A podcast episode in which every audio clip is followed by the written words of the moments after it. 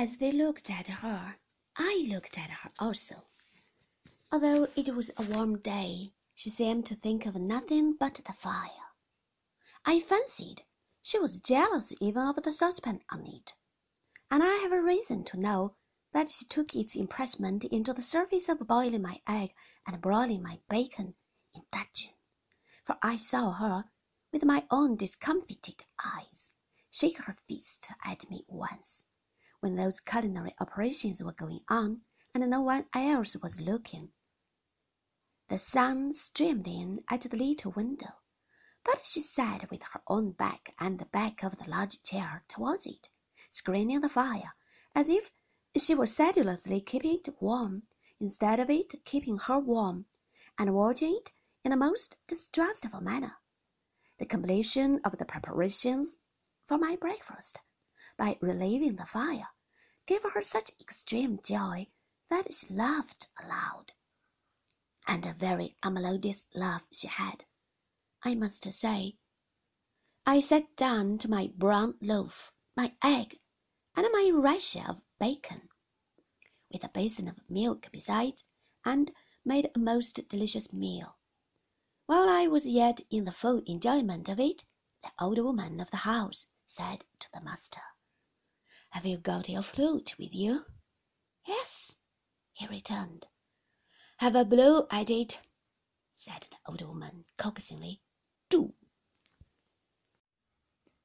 The master, upon this, put his hand underneath the skirts of his coat, and brought out his flute in three pieces, which he screwed together and began immediately to play.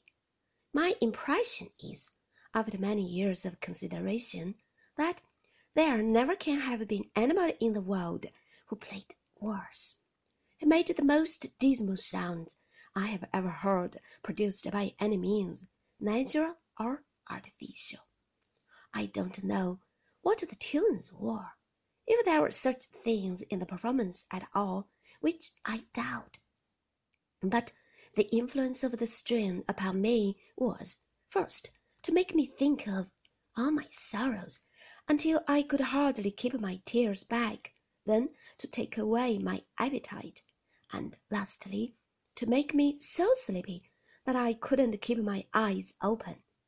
They began to close again, and I began to nod, as the recollection rises fresh upon me.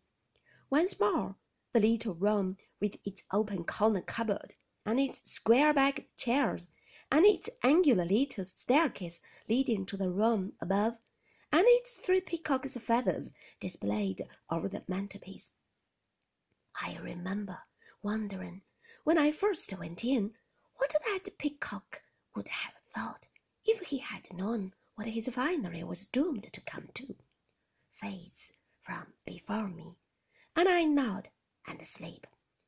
The flute becomes inaudible, the wheels of the coach are heard instead, and I am on my journey. The coach jolts. I wake with a start, and the flute has come back again, and the master at Salem House is sitting with his legs crossed, playing it dolefully, while the old woman of the house looks on delighted. She fades in her turn, and he fades, and all fades, and there is no flute, no master, no Salem House, no David Copperfield, no anything but heavy sleep. I dreamed, I thought, that once, while he was blowing into this dismal flute, the old woman of the house, who had gone nearer and nearer to him in her ecstatic admiration, leaned over the back of his chair and gave him an affectionate squeeze round the neck, which stopped his playing for a moment. I was in the middle state between sleeping and waking, either then or immediately afterwards for, as he resumed, it was a real fact that he had stopped playing. I saw and heard the same old woman ask Mrs. Fibbitson if it wasn't delicious, meaning the flute, to which Mrs. Fibbitson replied, "Aye, aye, yes," and nodded at the fire, to which I am persuaded she gave the credit of the whole performance. When I seemed to have been dozing a long while, the master at Salem House unscrewed his flute into the three pieces, put them up as before, and took me away. We found the coach very near at hand, and got upon the roof, but I was so dead sleepy that when we stopped on the road to take up somebody else, they put me inside, where there were no passengers, and where I slept profoundly until I found the coach going at a foot pace up a steep hill among green leaves. Presently it stopped and had come to its destination.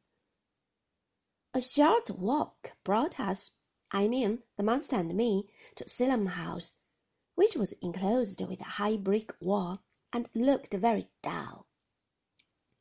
Over a door in this wall was a board with Salem House upon it and through a grating in this door we were surveyed when we rang the bell by a surly face, which I found, on the door being opened, belonged to a stout man with a bull neck, a wooden leg, overhanging temples, and his hair cut close all round his